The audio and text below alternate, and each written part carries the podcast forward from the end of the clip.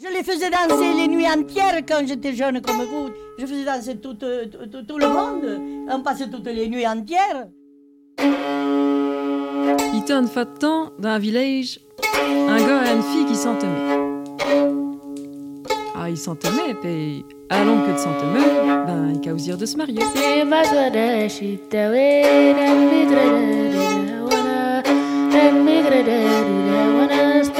Après un premier épisode choral qui donnait à entendre la diversité des parcours dans le chant des musiques trad et l'impact de ces musiques dans nos vies de femmes musiciennes, il sera question dans ce deuxième épisode d'oralité et de transmission.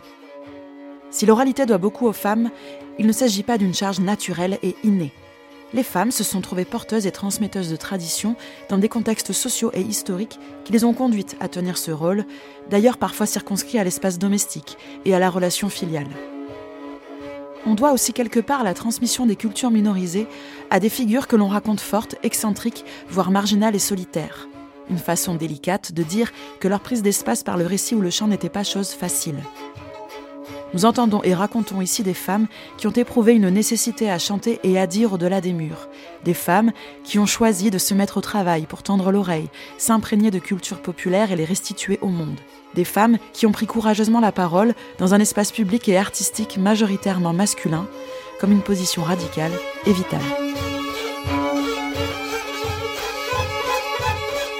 L'autre tradition. Ce que les musiques traditionnelles doivent aux femmes. Deuxième épisode. Transmission. De l'oralité à la parole.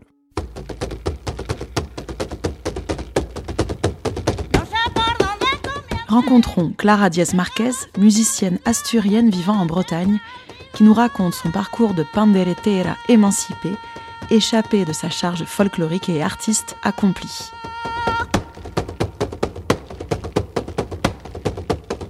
Et je suis née euh, aux Asturies. C'était juste après la dictature, donc euh, il y a eu un mouvement euh, assez grand de, renaissance culturelle et, et, ces mouvements de recherche de la culture populaire étaient très vivants à ce moment-là. Donc mes parents ils faisaient partie de, ces mouvements-là. J'ai participé sans me souvenir à ces travaux de collectage.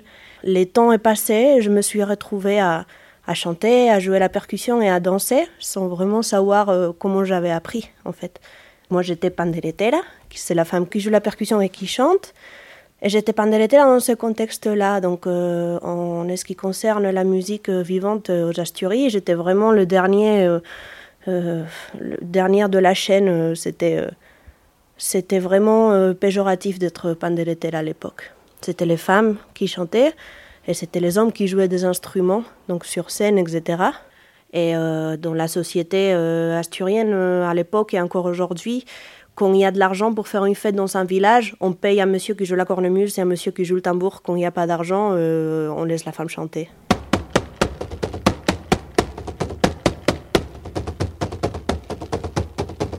Je me suis aperçu qu'il y avait toute une mythologie autour de la figure de la panderetera qui avait été faite et créée par euh, euh, quelques hommes aux Asturies qui font partie du mouvement euh, idéologique celtique, voilà, qu'on connaît ici en Bretagne aussi. Et donc, qui dit que la panderetera, c'est une sorte de figure mythologique, un peu comme une fée intouchable qui a une mission très très importante, et c'est celle de transmettre la tradition. Donc voilà. La panderetera, c'est une chose. Déjà, on chosifie la femme. La panderetera, c'est une chose sacrée qui ouvre la bouche et de sa bouche sort une tradition qui est transmise au reste de, de l'humanité. Voilà. après, elle ferme sa gueule, elle rentre chez elle. Voilà. C'était ça mon rôle de panderetera que moi-même j'avais euh, j'avais intégré et je, m'avais euh, infligé euh, quand j'habitais aux Asturies. Parallèlement à ça, il y a eu tout le mouvement folk vraiment inspiré par euh, des, gens comme Alain Estivel, euh, cette influence euh, de la musique celtique dans le folklore qui venait d'être collecté. Donc il y a eu trois chansons très connues qui ont été transformées et transformées et transformées avec des rythmes, des instruments d'influence celtique, ce qu'on appelle aujourd'hui encore la musique asturienne. Et où est la figure de la panderetera dans tout ça elle est nulle part. Elle est sur un côté de la scène pendant que les gens euh, dansent. Et donc j'ai fait ça plusieurs années. C'est vrai que c'est chouette de faire danser les gens, mais euh, j'ai retrouvé un regard assez paternaliste, surtout de la part des musiciens avec qui je jouais. Ça me convenait pas tant que ça. Donc à ce moment-là, euh, j'ai commencé une réflexion qu'est-ce que c'est qu'une panderetera, qu'est-ce que c'est que ma pratique artistique, pourquoi je joue, est-ce que j'ai le droit de faire d'autres choses que mettre un costume et chanter sur scène pour un groupe folklorique? Je, je me mettais beaucoup de freins moi-même du fait que je, je pensais que j'avais un rôle très important de transmission, mais j'avais pas. C'est pas que j'avais pas le droit, c'est que je, je, je comment j'allais créer avec quelque chose euh, d'intouchable comme c'est une, une tradition, un héritage quoi. J'avais ces poids énormes sur les épaules d'avoir reçu un héritage et de devoir le transmettre alors qu'il y a le chemin euh, parallèle qui est, euh, c'est l'approprier, voilà, ça s'est fait, c'est comme ça, ça a été naturel, et créer avec. Et c'est là que, qui a démarré ma réflexion, et c'est là où je me suis dit, bah, la, la panderetera, c'est une, femme artiste qui, fait ce qu'elle veut avec ce répertoire-là, parce que ça lui appartient, et elle se doit de le faire vivre d'une autre façon que sur scène avec un costume du XVIIIe siècle. Et donc euh, à ce moment-là, un programmateur qui est asturien pour le coup, qui fait partie de ces quatre messieurs qui ont inventé cette mythologie de la femme panderetera, m'a dit que j'avais pas le droit de faire ce que je faisais.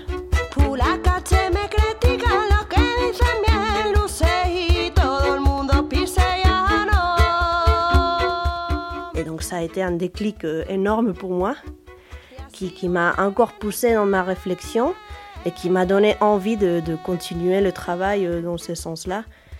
Je n'ai pas vraiment un exemple dans lequel m'appuyer pour, euh, pour continuer cette réflexion, donc il va falloir que je la continue toute seule. Voilà. Et finalement, c'est ma propre mythologie à moi, mais je pense qu'elle est un peu plus légitime que celle des quatre messieurs, puisqu'elle est basée sur une expérience personnelle. Donc voilà, j'en suis là.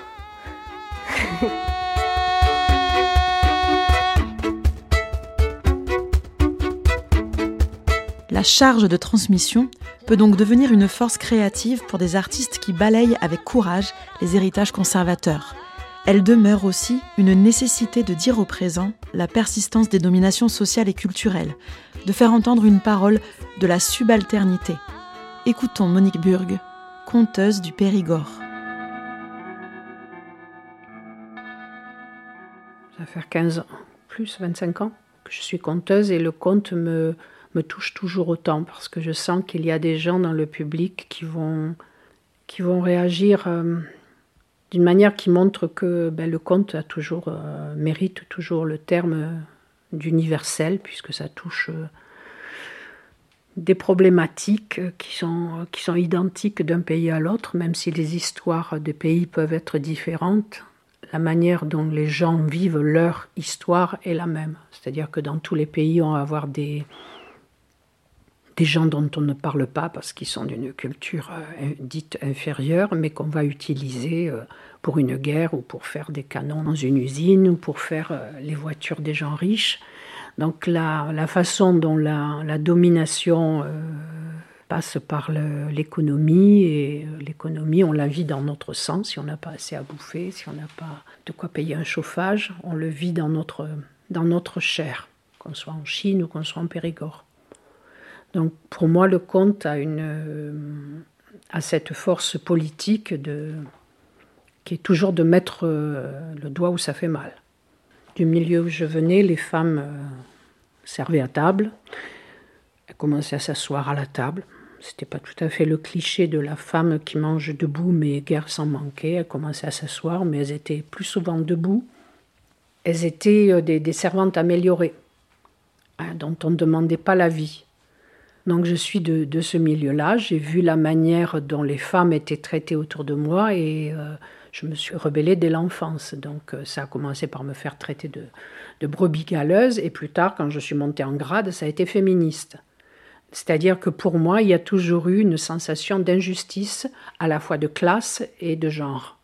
Comment dire, de sentir, d'avoir toutes ces sensations. Je me disais, où est ma place?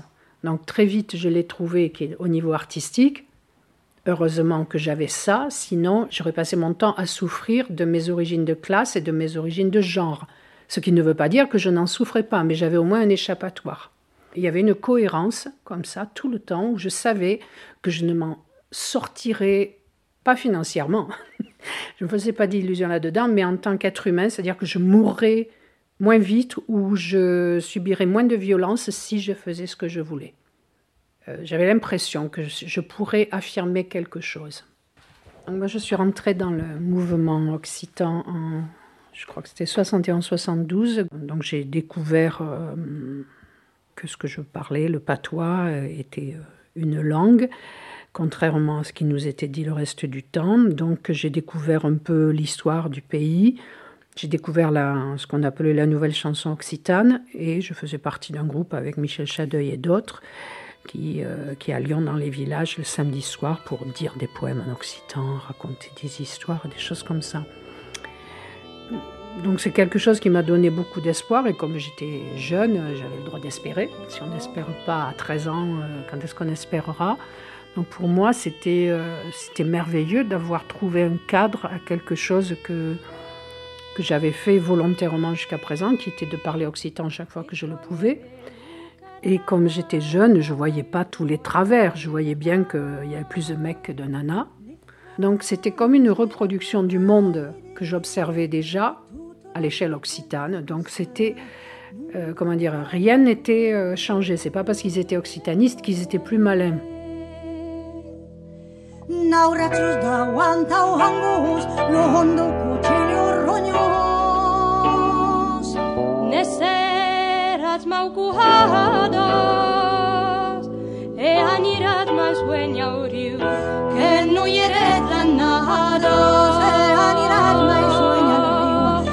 Seret maridados par rapport à la langue occitane notamment, et c'est pertinent parce que si vous n'avez pas la langue, vous n'avez pas tout ce qui va avec, les chansons ou la poésie ou, les histoires, des femmes qui m'ont dit que comme leurs parents voulaient qu'elles fassent un bon mariage, ils leur parlaient pas patois. Donc certaines n'avaient aucune mémoire de choses en occitan. Ou alors elles avaient une chanson comme ça, par-ci par-là les femmes, oui, je pense, dans, cette mesure-là, ont été encore plus dépossédées que, que les hommes. Elles n'avaient pas l'air d'y accorder de l'importance, mais quand on parlait un peu plus profondément de qui parlait occitan dans la famille, tout d'un coup, ça les remettait dans ce contexte. Elles se rendaient bien compte, oui, qu'elles avaient perdu quelque chose.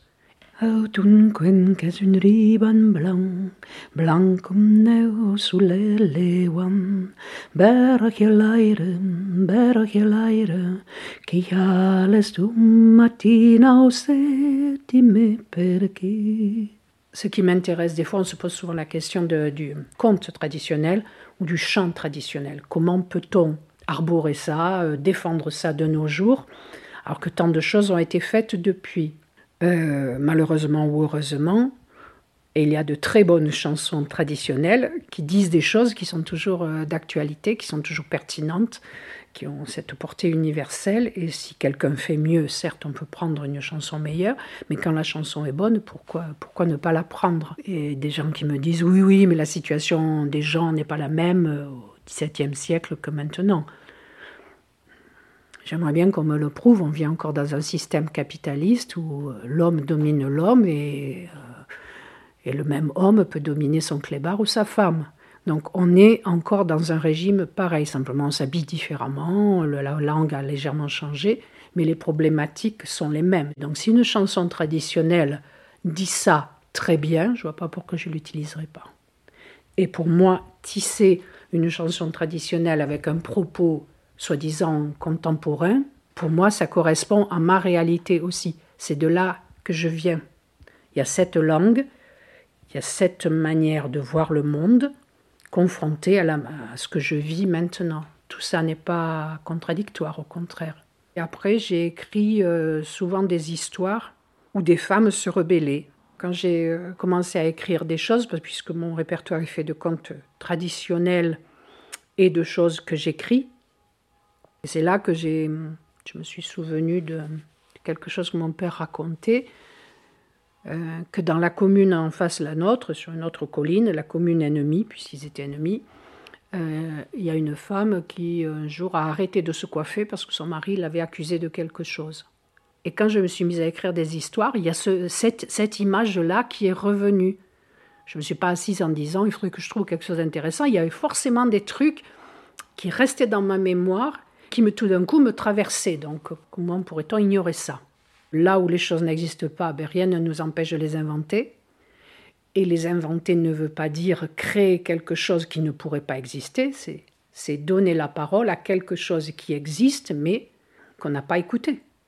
Euh, c'est une matière inépuisable dans la mesure où même s'il y a une évolution dans la manière dont les femmes sont perçues, euh, c'est pas pour autant que c'est résolu. Il faut encore se battre. Euh. donc il y a encore des femmes qui sont tuées au nom du fait qu'elles sont des femmes.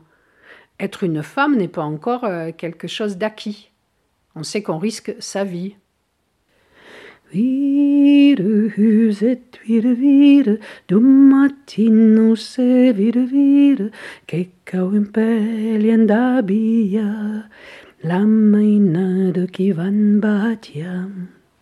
Les femmes sont à la fois ignorées et euh, on leur donne un rôle hyper important.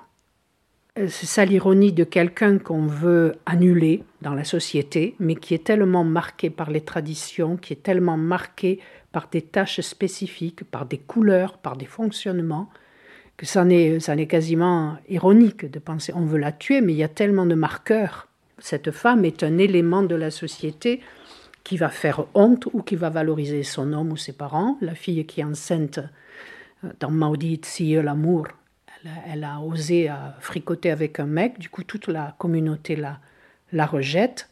Donc le nombre de suicides de filles aussi. Donc tout ça, c'est... Euh, ça a besoin d'être chanté.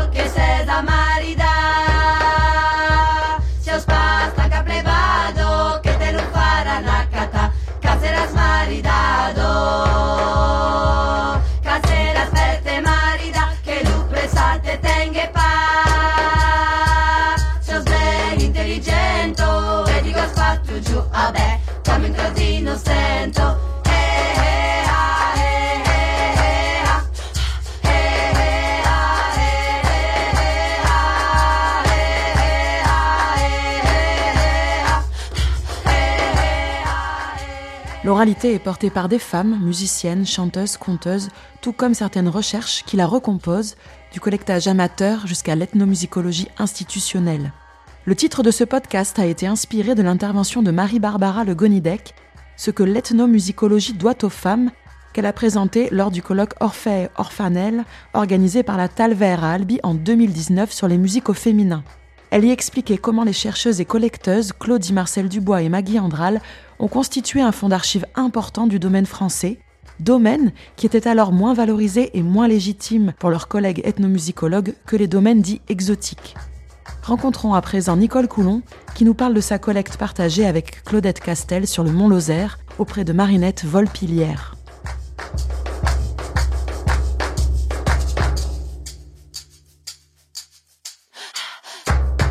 Euh, si tu veux, j'avais bah, vécu 68 et puis, et puis les années d'après.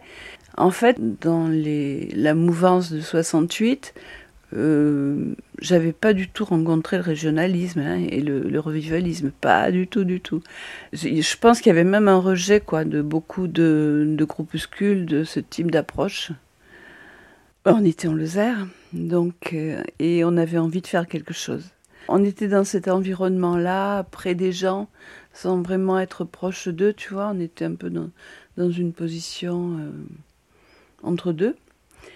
On était là et on pensait y rester. On y est quand même resté euh, en tout. Euh, on y est resté six ans. Voilà, il nous a semblé que c'était une, une entrée aussi intéressante par rapport à leur culture, par rapport à ce qu'ils avaient à dire, autre chose que quand ils passaient, qu'on faisait le jardin, se, se moquer gentiment de nous parce qu'on le faisait mal, tu vois. voilà, c'était des trucs comme ça. Et puis après, euh, on est tombé sur, on est tombé sur le couple Volpilière, voilà, qui a quand même bien renforcé notre détermination à, à continuer ce type de collectage. En traversant les vallons de l'épée, j'ai entendu la chanter. Elle me disait dans son charmant langage, les amoureux sont souvent malheureux.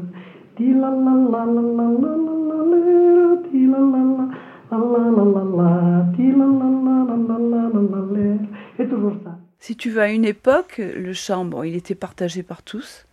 Et il était partout, il était, il était à tout moment. Mais quand on a connu Marinette, tout ça, c'était terminé. Mais elle, elle continuait à chanter un peu comme avant, quoi. Elle chantait, je te dis, en allant châtaignier, elle chantait... Euh, on l'entendait chanter, alors qu'on n'entendait plus personne chanter. sur les chemins, euh, dans les prés, euh, non, c'était fini. Et elle, elle continuait parce qu'elle avait. Et donc c'était son amour du chant, si tu veux, qui l'a différencié euh, des autres. C'était surtout ça, en fait. Et puis cette facilité à, chanter, parce que chanter, c'est quand même un acte où tu alors quand tout le monde chante, c'est pas un problème. Mais quand tu, es plus, quand tu restes seul à chanter, euh, c'est un, acte où tu t'engages. Enfin, je veux dire, le chant, c'est quelque chose qui sort du corps, qui est, qui est fort, quoi. C'est... Moi, je sais que j'ai beaucoup de mal à chanter, par exemple, tu vois. Marinette, apparemment, non. Voilà. Je pense que c'est ça qui, faisait la différence. Beau, très souvent, en fait, il y avait une transmission entre, les mères et les filles, et, ou entre même les grands-mères et les filles, ou même, avec, euh, par exemple, Marinette, qui avait quand même un répertoire important. Elle en avait appris une grande quantité auprès d'une vieille femme quand elle gardait, parce qu'elles étaient ensemble, euh, elles étaient à côté, et en fait, en fait cette, vieille dame lui avait appris énormément de chansons quand elle était petite. Donc oui, oui, il y a eu une transmission, il y avait une transmission de femme à femme. Mais il y avait, c'est pas exclusif, hein, euh, parce que eh, les gens apprenaient, euh, apprenaient de toutes les bouches, hein, qu'elles soient masculines ou féminines. Hein. Mm. Et je trouve qu'il y a de très belles choses, quoi, qui et puis une, émouvantes, euh, qui font rêver c'est assez complet. Ça disait quand même beaucoup de choses de, oui, d'un statut des femmes. Par exemple, il y avait souvent les mentions faites au couvent, où les jeunes filles abandonnées par leurs amoureux, euh, les jeunes filles qui tombaient enceintes et qu'on laissait tomber, euh, certaines chansons aussi qui faisaient, euh, qui faisaient référence à des violences subies par les femmes, à des viols.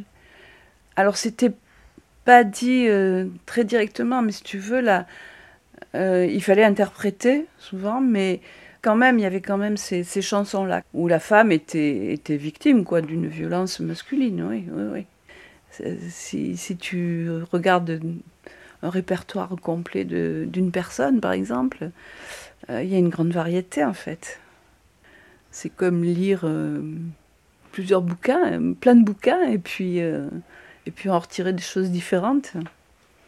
quand tu fais des enquêtes comme ça, euh, ça, ça, s'inscrit en toi quand même. Je veux dire, tu, une chanson interprétée par une personne, quand tu, quand tu l'écoutes bien, quand tu écoutes la personne, quand, elle t'en parle, quand elle te, te raconte dans quel contexte ça a été chanté, euh, ça te limite pas en fait. Ça te limite pas du tout.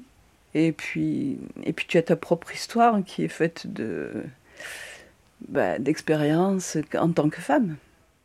Qui marierons-nous, si marierons-nous? Monsieur Justin, ça sera vous enfin que l'on vous aime. Ah, je voudrais, ah, je voudrais qu'on s'aime.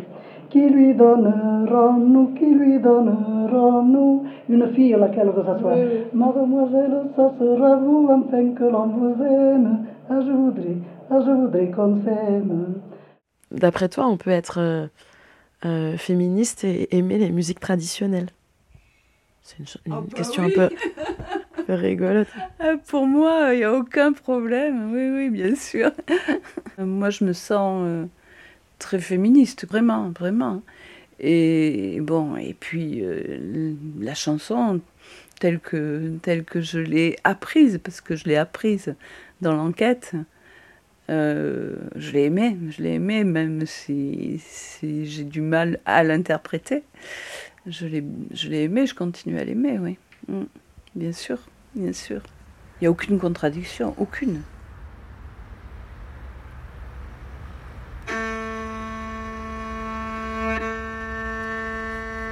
J'étais fille à marier, quand j'étais fille à marier, quand j'étais fille à marier, quand j'étais fille à marier. Ah, le bon temps que j'ai passé, hélas, quand j'étais fille, oh oh oh, le plaisir charmant. Quand j'étais fille à l'âge de 20 ans, quand j'étais fille à marier, quand j'étais fille à marier. Quand j'étais fille à marier, quand j'étais fille à marier. J'avais envie de m'amuser, hélas, quand j'étais fille, oh oh oh, charmant. Quand j'étais fille à l'âge de 20 ans, quand j'étais fille à marier, quand j'étais fille à marier. Quand j'étais fille à marier, quand j'étais fille à marier. Je n'aimais qu'à rire et chanter. Hélas, quand j'étais fille, oh oh oh, le plaisir charmant. Quand j'étais fille à l'âge de 20 ans, quand j'étais fille à marier,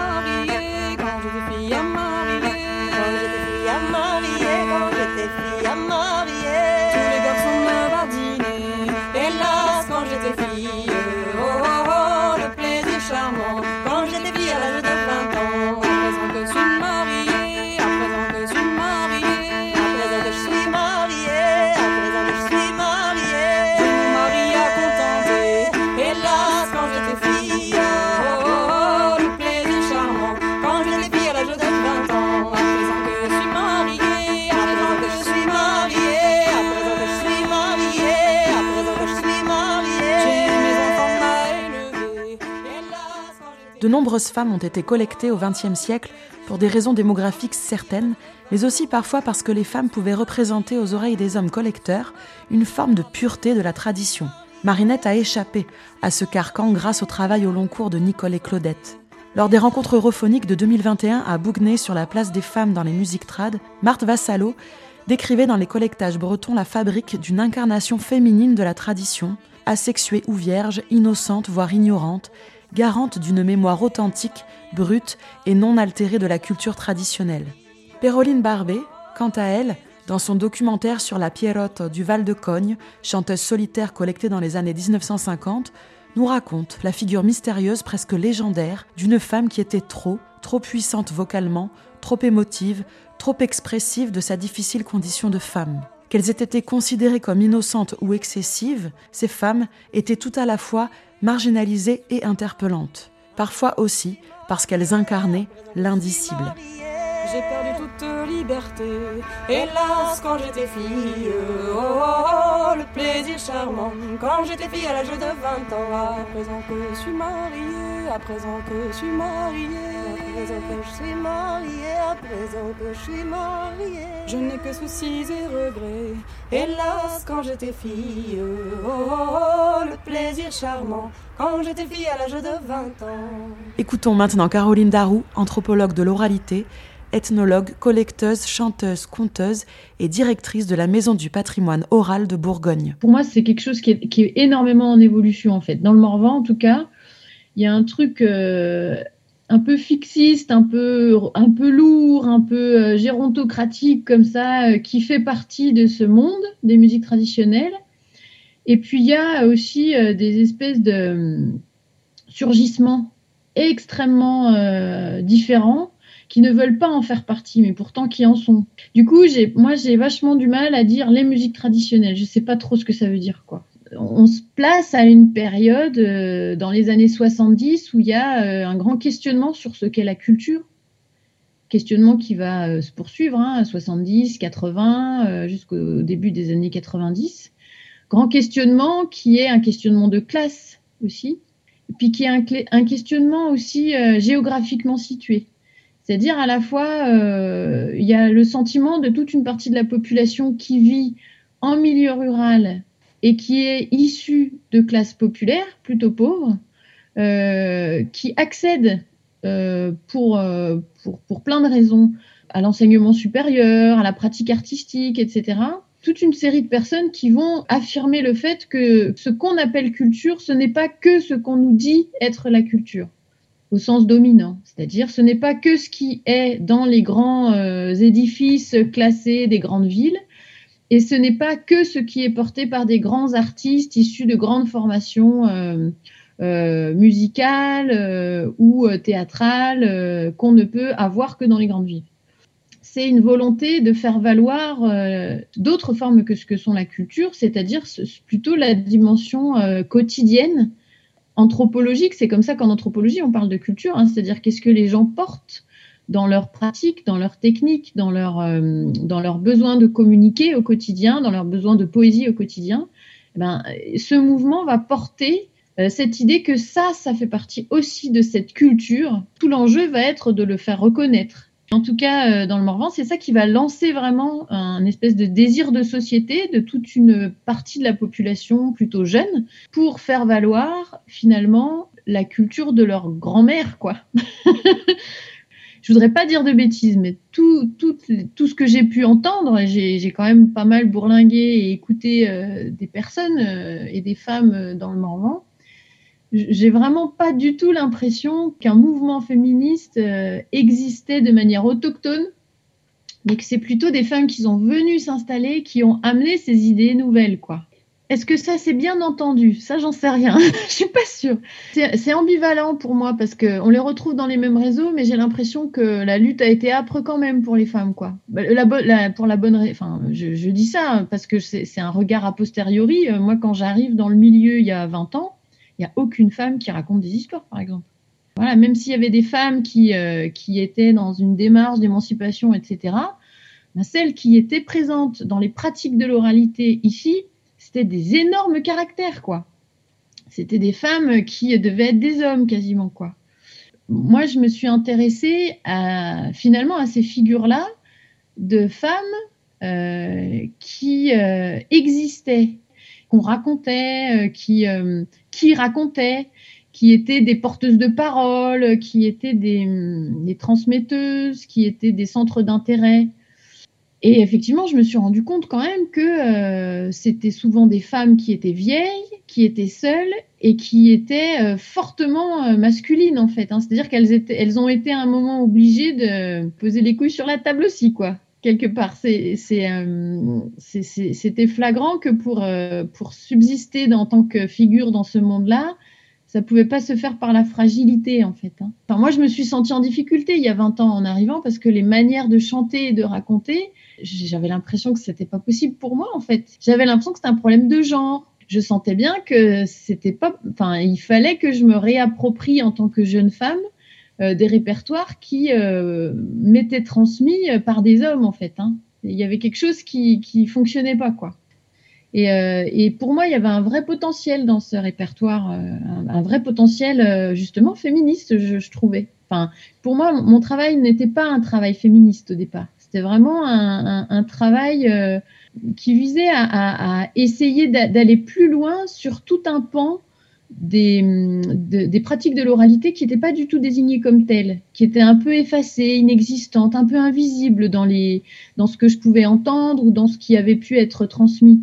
Du coup, c'est plutôt cette, euh, cette espèce de silence-là que j'ai voulu explorer. Pourquoi? Ces histoires, on les raconte pas? Bah oui, d'accord, c'est un peu cochon, c'est un peu, mais quand même, on en raconte d'autres. pourquoi pas celle-là? Pourquoi euh, euh, ces personnages de femmes là, elles sont euh, si rarement mises en avant, alors que les autres euh, qui se font violer, c'est tout le temps. c'était, c'était plutôt ce non-dit qui, qui m'intéressait parce que les non-dits, ça révèle toujours un truc super important.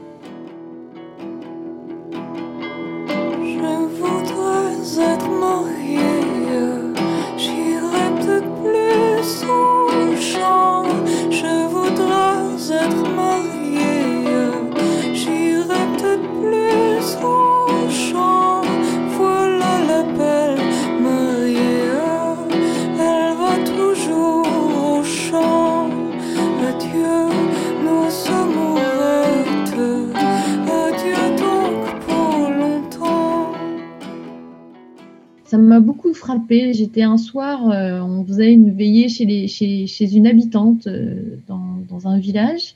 On était une dizaine, jeunes, plus âgés, des hommes, des femmes. Et cette habitante, c'est une vieille dame assez âgée.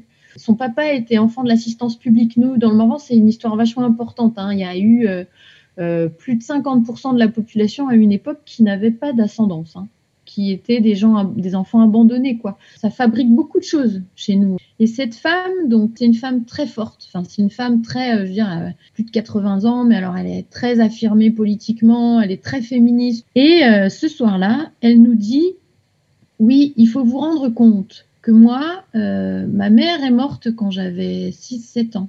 Mon père était de l'assistance publique. Ça veut dire que quand je suis arrivée à 10 ans, moi, j'étais, j'étais, j'étais une pute, en fait pour les gens du village, je n'avais aucune valeur. Et j'ai dû apprendre à me battre pour me défendre de tous ces hommes qui essayaient de profiter de moi. À 10 ans, j'ai dû me battre avec les hommes. Et elle a, elle a continué en disant, donc je comprends tout à fait ces jeunes gens qui sont dans les quartiers et qui brûlent des voitures. Parce que parfois, eh ben, on n'a pas le choix. Quand on est né dans un certain endroit, dans un, dans un certain contexte, à part la violence, on n'a pas d'autre alternative. Et tout de suite, dans l'assemblée qui était là, il y a un homme qui a dit Ouais, non, mais d'accord, mais enfin bon, il a complètement changé de sujet et on a parlé d'autre chose. Et j'ai senti un peu dans cette assemblée, quoi, cette espèce de violence en fait du genre. Je l'avais jamais ressenti à ce point-là avant, mais cette espèce de violence de genre où quelqu'un qui est porteur du mouvement euh, culture populaire, euh, musique trad, tout ce que tu veux local, qui a été euh, touché en fait par cette euh, confidence, qui ne l'avait sûrement jamais entendu comme ça, donc on était dans un vrai moment de transmission, eh ben il a changé de sujet. Alors que pour nous, les gonzesses autour de la table, mais c'était un élément de transmission comme on n'en avait jamais eu, c'était trop important. On, s'est un peu mis en colère les uns les autres, parce qu'on s'est dit, ben voilà, c'est ça qu'on veut plus, quoi. Ça suffit de, taire certaines choses pour faire croire que, euh, que c'est joli, en fait. Pour faire croire qu'on peut faire des groupes les uns contre les autres. Tu vois, cette femme, elle avait une manière de, créer des liens entre des cultures populaires que moi, je n'avais jamais entendu. Voilà ce que les femmes peuvent apporter à l'oralité, comme ce que les euh, noirs apportent à l'oralité, comme ce que toutes les minorités apportent à l'oralité. C'est une multiplicité de points de vue qui fait du lien, en fait, qui permet de faire du commun, qui, qui ouvre dans des, on va dire, dans des temps troubles, ben, des possibilités de réinventer en fait euh, des nouvelles alliances, quelles que soient les cultures populaires que nous portons.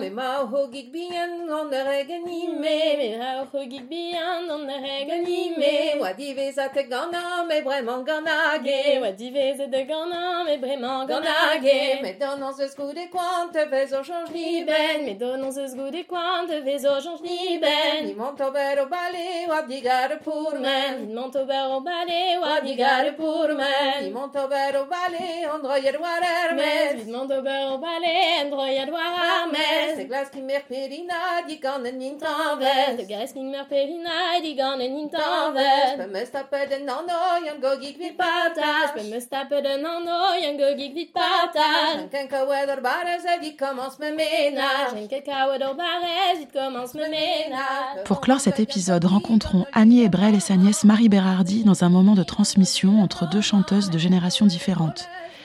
Passation de langue, de texte, d'esthétique, de prosodie, la transmission est aussi une relation complice, une passion commune. C'est enfin une conception de la tradition elle-même qui est transmise, qui se choisit, se transforme et se complète au cœur d'une relation.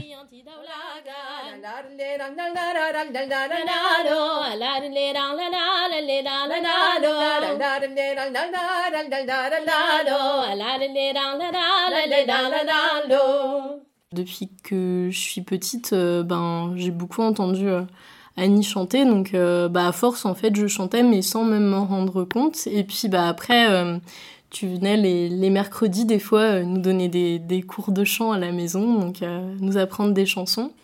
Et là, euh, récemment, j'ai décidé que bah, j'avais envie de, bah, de me lancer euh, professionnellement là-dedans parce que bah, jusqu'à là, c'était une passion et ça le reste. Euh, on pourrait pas perdre ça en fait, j'aime trop ça.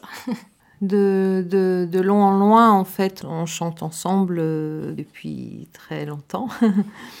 Donc, quand Marie a décidé en fait d'en faire sa profession, en fait, du chant, elle est venue, elle est venue s'installer ici dans le, studio au bout de ma maison, en fait. Donc, euh, donc elle, on est ensemble euh, quand, quand on est là, l'une et l'autre, on est ensemble tout le temps. Donc, forcément, on parle beaucoup de chant, on parle beaucoup de musique, on travaille beaucoup sur, le, sur les mélodies, on écoute des choses, on, épluche les textes. Euh, enfin, voilà, quoi. On travaille la manière de chanter les, les mélodies, la manière de les dire. Oui, on est vraiment dans, dans cette idée de, de passation.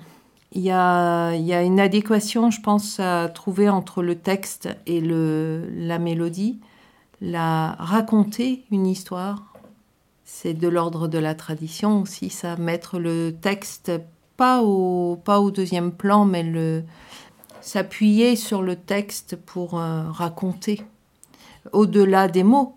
Enfin, parce que tu as l'histoire, mais euh, tu as aussi ce que la prosodie t'oblige à faire dans le geste musical. On transforme, euh, il y a une chanson là que chante Madame Bertrand, euh, ça termine, c'est assez terrible, ça termine en disant so costume de roi nasen, obligen mad de labour den dreugen. Les femmes sont, ont l'habitude de jouer à l'âne. Leur mari est bien obligé de faire travailler le bâton, de, les, de les taper, quoi. Voilà. Euh, donc ça, forcément, on chante pas. Jusque-là, le texte, il est bien, mais là, là, on le, on zappe, ouais. Juste enlever. C'est le dernier couplet en plus, donc euh, oui, on l'enlève. Mais Madame Bertrand le chantait? Elle le chantait. Tu vois? Euh, bah, il y a beaucoup de chansons, bah, si on parle des Guerrius, c'est assez dramatique souvent, mais dans la majorité des cas, ça reste quand même. Euh, oui, c'est vrai. Elles sont souvent. elles sont souvent soumises. elles sont souvent mises enceintes, on leur donne un anneau, de l'argent et on leur dit de rentrer chez elles. Et...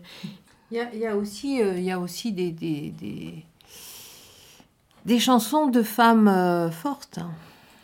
Euh, et, celles-là aussi, on les choisit et on aime bien les chanter.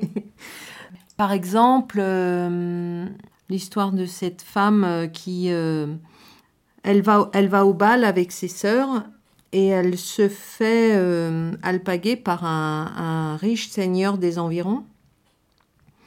Et évidemment, comme ça arrive souvent, le, seigneur lui fait des avances. Et celle-ci, au lieu de, au lieu de se plier au, désir du, Seigneur, elle, euh, elle commence par euh, l'envoyer sur les roses. Et euh, il le prend mal, évidemment. Et alors là, elle sort un bâton de dessous sa jupe et elle tue le Seigneur et tous ceux qui l'accompagnent. C'est Luzel qui a, qui a, collecté ça. Il demandait à son informatrice, euh, parce qu'il y a un passage où, euh, où dans la chanson on dit que euh, elle rit après avoir tué tous ces, tous ces bons hommes qui veulent, qui veulent la violer en gros. Et donc Luisa lui demande mais tu t'es pas trompé de mots quand tu chantais? Et elle répond ah, il ne mérite bien que ça, cela.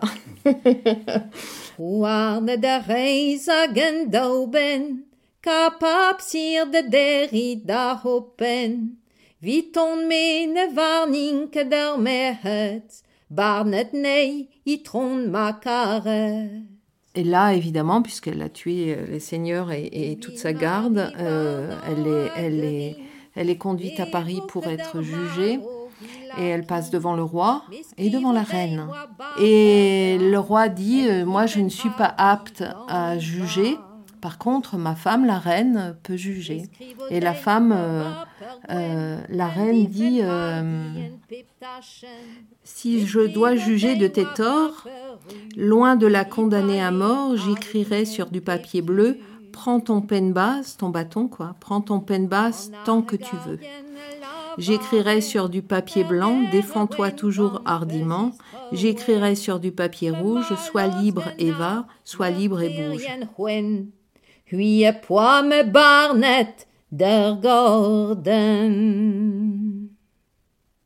J'étais extrêmement timide en fait.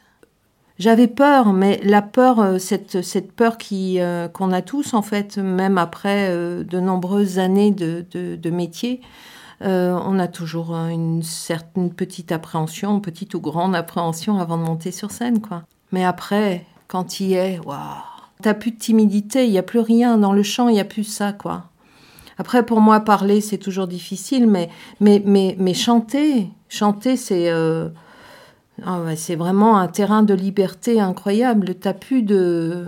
Tu peux faire ce que tu veux, en fait. T'es es, le seul maître à bord, quoi.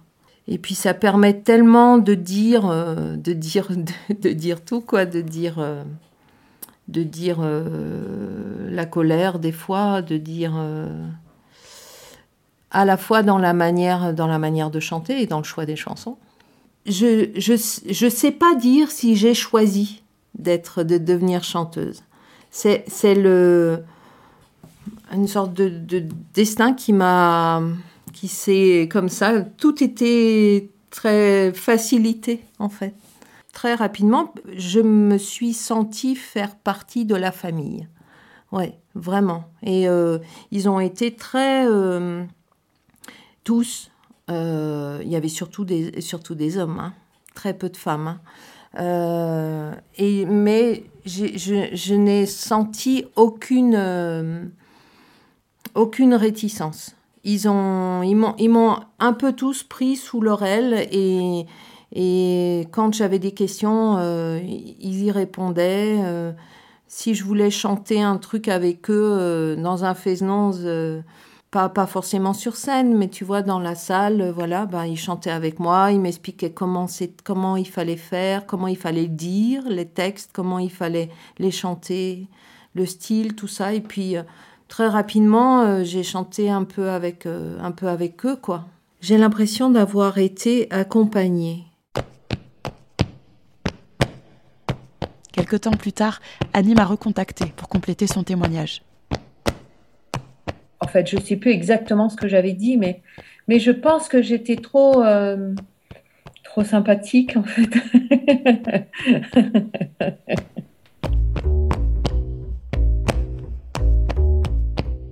en fait, euh, on travaille dans un monde d'hommes et en fait, il faut toujours batailler pour euh, prouver qu'on est à la hauteur, quoi et c'était fatigant en fait de, de, de, de, continuer de devoir batailler alors que, que, ça fait 30 ans que je fais ce métier, quoi, tu vois.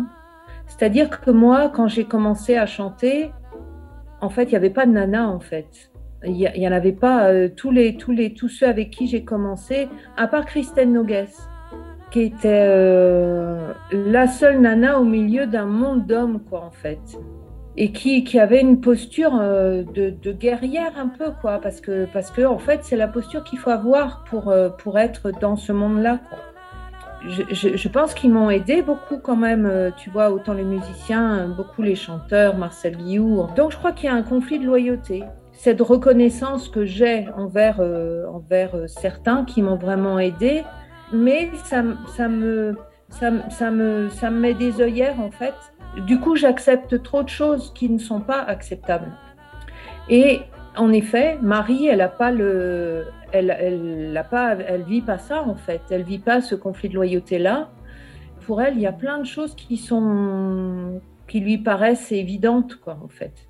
Et comme on discute beaucoup, euh, on en parle beaucoup toutes les deux. C'est sûr que ça me, ça me saute un peu à la figure, quoi. Donc, dans la musique bretonne, je pense aussi que les hommes, euh, voilà, il y a, une sorte de, de cloche mise par les hommes, quoi. Ils, sont, ils détiennent les trucs, quoi.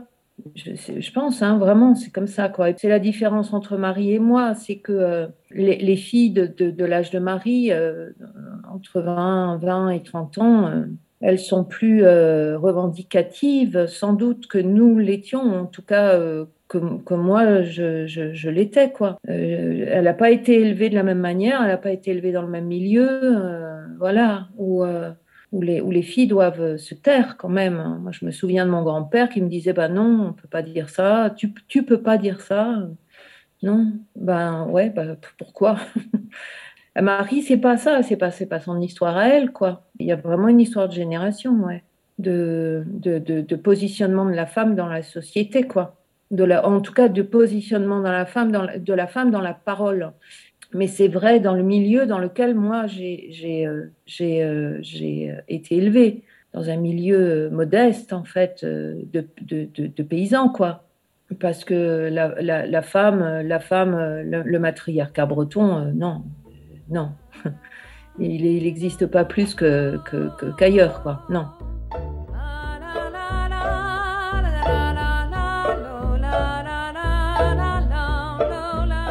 Beaucoup d'entre nous sont dans, une sorte de dualité, en fait, entre justement le conflit de loyauté dont on parlait tout à l'heure et une, envie quand même d'avouer et de, s'avouer à soi-même déjà et, et, de le dire aussi que que, que c'est pas facile en fait. C'est une banalité de le dire peut-être, mais, mais c'est une réalité, c'est que ça libère vraiment la parole. Ça libère la parole et ça, ça libère les esprits aussi. Ça permet de regarder, de s'autoriser à regarder les choses différemment, euh, regarder les, ce qui se passe en fait d'une autre manière. Et ça nous autorise maintenant à ouvrir notre gueule en fait, ce qu'on faisait pas avant.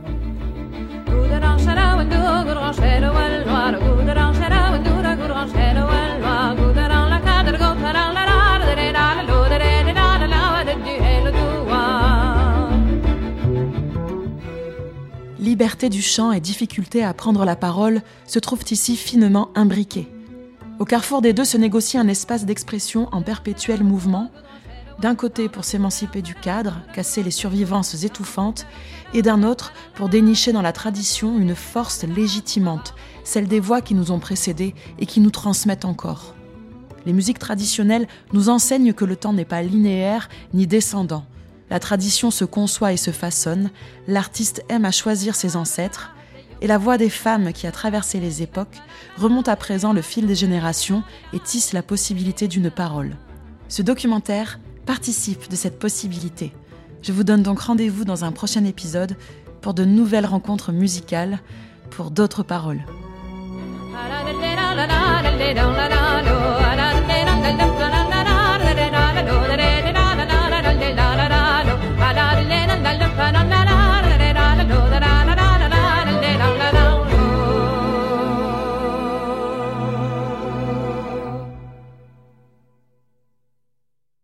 C'était Transmission, de l'oralité à la parole.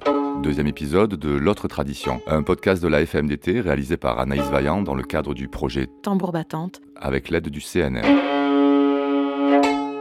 Avec Clara Diaz Marquez, Monique Burg, Nicole Coulon, Caroline Darou, Marie Bérardi et Annie Ebrel, et la participation de Céline Ricard, Daniel Lodo et Péroline Barbet. Avec les voix collectées de Concha Tresmonte, des Asturies, et Marinette Volpilière du Mont-Lozère. Avec les musiques de Muga, Rosina et Martina Despeire, La Malcoiffée, Lola Calvé et Lisa Langlois, Alt, Marie Berardi, Annie Ebrel et Ricardo Delfra. Générique réalisé par Elisa Trébouville avec les voix de Louise Recher et Emmanuel Boutillier, les musiques des violonneuses et des filles de Illy Gadad, et les voix additionnelles de Maxence Camelin et Clément Chauvet.